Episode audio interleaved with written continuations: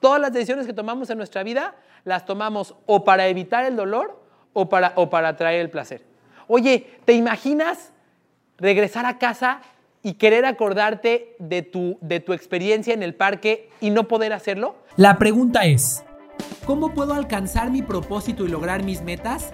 A través de servir a otras personas, dejando una huella positiva en el mundo y al mismo tiempo alcanzando mi propia realización. Esa es la pregunta y aquí encontrarás la respuesta. Mi nombre es Carlos Agami y tengo más de una década entregado y obsesionado por estudiar cuáles son las mejores formas de servir al prójimo y de servirse a uno mismo para alcanzar la realización total. Esto es Estoy para Servirte.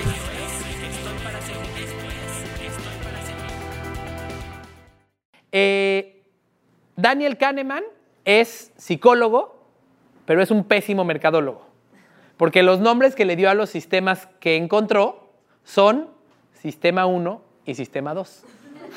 Pues no es buen mercadólogo, pero es un buen psicólogo y este, tiene un premio Nobel. En pocas palabras, hay dos sistemas de pensamiento. El primero, el sistema 1, es, es un sistema de pensamiento intuitivo, emocional. ¿De acuerdo? El 1 son nuestras emociones. ¿Va? Y el 2 es el pensamiento racional. Es el pensamiento lógico. Es, cuando, es cuando tenías que pensar en cómo hacer 2 por 6, llevo una y bla, bla, bla, bla, bla. ¿De acuerdo? ¿Cuánta energía consume el pensamiento emocional? ¿Cuánta energía te toma eh, eh, juzgar a alguien rápidamente para decir, no, él es un flojo? ¿Cuánto tiempo te toma? La emoción consume poquita energía, consume poquita energía de tu cerebro. ¿Ustedes sabían que el cerebro es el órgano que más energía consume de todo el cuerpo? Bueno, eh, de esa energía, cuando tomas decisiones emocionales, tu cerebro consume muy poca. ¿Cuánta energía se requiere para pensar algo de manera racional? Muchísima más. Como nuestro cerebro y nuestro cuerpo busca ahorrar energía para nuestra supervivencia, entonces este no lo usamos. Los estudios, y dice Julio, no, yo sí lo uso. Los estudios demuestran, los estudios demuestran que más del 95% de las decisiones que tomas en un día están aquí. Más del 95% de las decisiones que tomas en un día, sin importar cuán importantes son. ¿Bien? Voy a poner un ejemplo. Levante la mano quien está casado.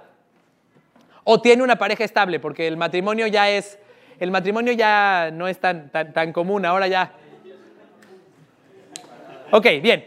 Fíjense, ¿están de acuerdo conmigo? Los que levantaron la mano, ¿están de acuerdo conmigo que elegir pareja es una de las decisiones más importantes de tu vida? Se los demuestro. La pareja que eliges es con quien compartes tu quincena. La pareja que eliges es con quien compartes los hijos si es que quieres tener hijos. La pareja que eliges, fíjense esto y no se divorcien por lo que voy a decir ahora, la pareja que eliges determina en un 70% tu longevidad. La cantidad de años que vivirás y la salud con la cual los vas a vivir depende de la persona con la que, con la que te casaste o de la persona con la que pasas tus días. No se divorcien por lo que dije, ¿de acuerdo? Entonces, ¿estamos de acuerdo que es una de las decisiones más importantes de tu vida? Pregunta, ¿cuántos de ustedes para elegir a su pareja hicieron una lista de pros y contras por escrito de sus expectativas, calificando a la persona para ver si cumplía con esas expectativas? ¿Ok? ¿Quitar el dolor o para atraer el placer? Nada más, así de fácil. Todas las decisiones que tomamos en nuestra vida las tomamos o para evitar el dolor o para, o para atraer el placer. Oye, ¿te imaginas regresar a casa y querer acordarte de tu, de tu experiencia en el parque y no poder hacerlo y arrepentirte por ello?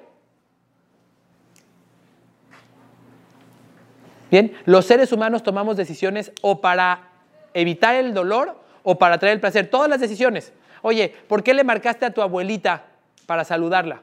Quizás es porque te quieres evitar el dolor de que no tengas la oportunidad de llamarle después y tengas, y tengas culpabilidad. ¿Me explico? Eh, los seres o ¿por qué? ¿Por qué te compraste, por qué te compraste el iPhone? Ah, bueno, porque me da el placer de sentir que pertenezco a un grupo. Bien, para que probemos esto, quiero invitarlos a que pasen a la página número 5, a donde, a donde contestaron sus conclusiones. Y para cuando yo llegué a trabajar con él, él se fumaba cuatro cajetillas diarias. Y yo trabajaba con él en su oficina, no exagero, cuatro cajetillas. Tenía un, un cenicero que era del tamaño de este, de este folder. ¿va? Y yo en ese momento, por cierto, estaba diagnosticado con asma. Entonces no era una buena, no era una buena combinación, pero él era mi jefe, no tenía de otra. ¿no? Eh, Toda la familia, mi familia es muy unida, toda la familia le decíamos, ya deja de fumar, te vas a lastimar, te vas a morir, este, no, vas a poder, no vas a poder tener energía, no te cuesta, te cuesta trabajo subir las escaleras, etcétera, etcétera, etcétera. 40 años de insistencia para que deje de fumar. ¿Funcionó? No. Le decíamos, le decíamos, ya deja de fumar, oye, este, te estás dañando. De repente, hace un par de años, se entera que su hija está embarazada y que va a ser abuelo por primera vez. Va al médico y el médico le hace una tomografía como la que le habían hecho antes y le enseña su pulmón negro. Y entonces el doctor le hace una sola pregunta y le dice, Isidoro, ¿quieres jugar con tu nieto o quieres ver jugar a tu nieto? Tú eliges. Ese día, el cigarro chifló a su flauta. 40 años de estarle insistiendo y una bendita pregunta del doctor cambió todo. ¿Qué hizo esa pregunta del doctor? Le provocó el dolor que iba a tener si no tomaba acciones. Le dijo, ah, ¿cómo te vas a sentir? Lo hizo imaginarse cómo te vas a sentir en el momento en el que tu hijo, tu nieto esté corriendo y tú no te puedas parar de la silla. Y al, al generarle esa emoción, él estuvo dispuesto a cambiar. ¿Bien? Y esto, esto que acabo de platicar Así aplica para influir en alguien para dejar de fumar, pero ¿qué creen? También implica para llevar a alguien a tomar una decisión de compra. Muy bien, tenemos un síndrome egocéntrico, que es, nos encanta hablar de las características de nuestros productos y no hablar del impacto que tienen en la vida de nuestros visitantes. Te digo, sí, las fotos te convienen y de repente cuando ves a alguien hablar, de fotos, te conviene porque hay muchos puntos de fotos y porque además los puedes ver en la página de internet y te explico todo el detalle del producto, porque estoy enamorado de mi producto. Pero a lo mejor todo eso al cliente le vale sorbete, al visitante le vale sorbete, al visitante le importa que cuando regrese a casa se lo va a poder enseñar a sus hijos que no vinieron al, viaje. Bien, hay, un, hay, un, hay una frase de Uri Levin, el fundador de Waze, que se las quiero compartir, por favor eh, que me parece que es esencial que reconozcamos todos los que trabajamos en ventas en el grupo. Uri Levin, cada vez que sale a dar una conferencia, él es eh, un israelí, este, cada vez que sale a dar una conferencia sale con una playera que dice, enamórate del problema que resuelves, no de tu solución. No te enamores de tu Citrec, no te enamores de, de los productos que vendes en la tienda enamórate del problema que resuelves, enamórate del el impacto que puedes tener en la vida de la otra persona. ¿Bien? ¿Sí? Ok, bueno, esa es la frase. Ahorita aparecerá en pantalla. Enamórate del problema que resuelves, no de tu solución. El que habla solamente el 20% del tiempo. Hay entornos que son distintos. No voy a, no voy a pretender que un guía este, hable el 20% del tiempo en un trayecto porque hay muchas personas. Eh, el mejor vendedor es aquel que provoca que su, que su, que su cliente, que su visitante, ahí está, gracias, este, que, que su visitante sea el que, el que exprese su realidad. Porque, ¿se acuerdan que les hice la pregunta, ¿cuál es la voz a la que más le creemos? La nuestra. Entonces lo voy a creer si lo dije yo. Yo les tengo, por favor, una, una evolución de esta frase, por favor. Enamórate de contribuir a la vida del visitante, no de lo que vendes ni de las recompensas que obtendrás. Enamórate de lo que hemos platicado del, propósito. Enamórate del efecto que estás teniendo en la vida del visitante, no de lo que le vendes, ni tampoco de la recompensa que obtendrás por ello. ¿Hace sentido?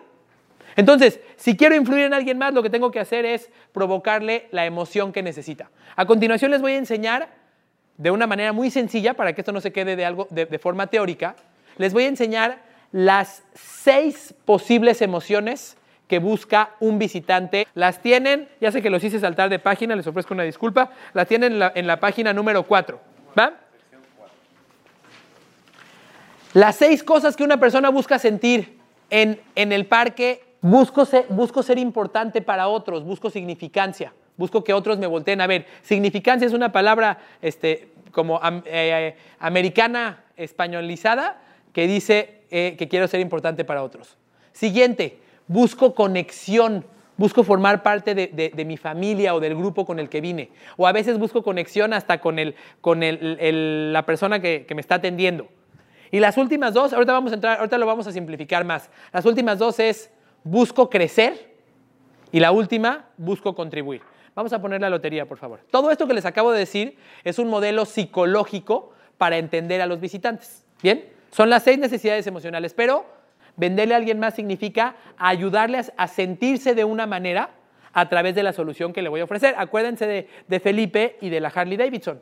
Harley Davidson está eh, Harley Davidson está sirviendo a Felipe cobrándole 500 mil pesos. ¿Por qué?